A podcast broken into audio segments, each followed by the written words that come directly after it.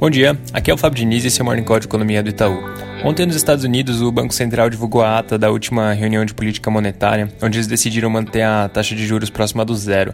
Na ata de ontem, o Fed destacou que além da pandemia ter efeitos econômicos de curto prazo, ela também traz uma quantidade grande de incertezas e risco para a atividade de médio prazo. Eles destacaram, por exemplo, os riscos de uma segunda onda de contágio, que seria muito ruim porque interromperia um processo de retomada e iniciaria um novo ciclo bem negativo. Eles também demonstraram uma preocupação grande em relação às perspectivas para a taxa taxa de desemprego. E até fazendo um gancho com esse ponto, hoje sai aquele dado semanal de pedidos de auxílio-desemprego que vem mostrando uma certa desaceleração, mas na última semana ele veio um pouquinho mais alto do que esperado. Para hoje, a medida das expectativas aponta para um número em torno de 2,4 milhões de pedidos, e na semana passada foram cerca de 2,9 milhões. Hoje também nos Estados Unidos saem os dados de sondagem eh, já referentes ao mês de maio, sai tanto o PMI quanto o Philly Fed. Esses dados vão ser bem importantes porque eles devem começar a mostrar uma melhora é, que já vem em linha com o que o nosso indicador de atividade diário também vem sinalizando. Então vai ser bem importante acompanhar se essa melhora de fato se concretiza.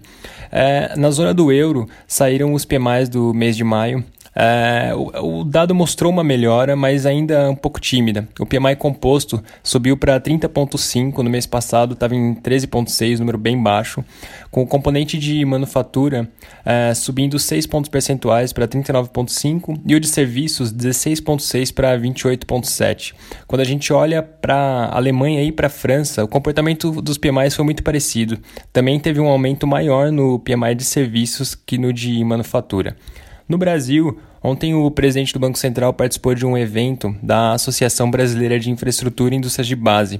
Dentre outros pontos, ele comentou sobre as medidas emergenciais que a equipe econômica e o Banco Central têm adotado, e ele se referiu a elas como um desvio temporário dos trilhos, mas que logo deve se voltar para a rota. Ele ressaltou que a crise pode ser mais longa do que vem sendo esperado e que, consequentemente, essa volta aos trilhos também pode demorar um pouquinho mais. Um outro ponto que ele abordou foi o aumento das intervenções do Banco Central no mercado mercado de câmbio que tem sido observado recentemente.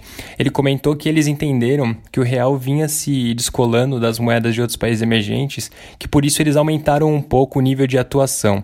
Ele também ressaltou que existe um espaço amplo para a venda de reservas e que o Banco Central tem margem para continuar atuando e que, se for necessário, eles inclusive podem aumentar ah, o nível de atuação. Mudando um pouco de assunto, o noticiário hoje fala que o Ministério da Economia está preparando uma medida para estimular a criação de empregos.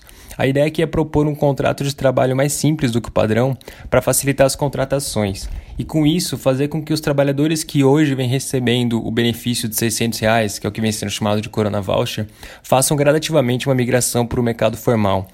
Um outro ponto bem importante para se observar hoje é que agora às 10 da manhã deve acontecer aquela reunião entre o presidente Bolsonaro e os governadores, em que eles devem tratar sobre o plano de socorro a estados e municípios.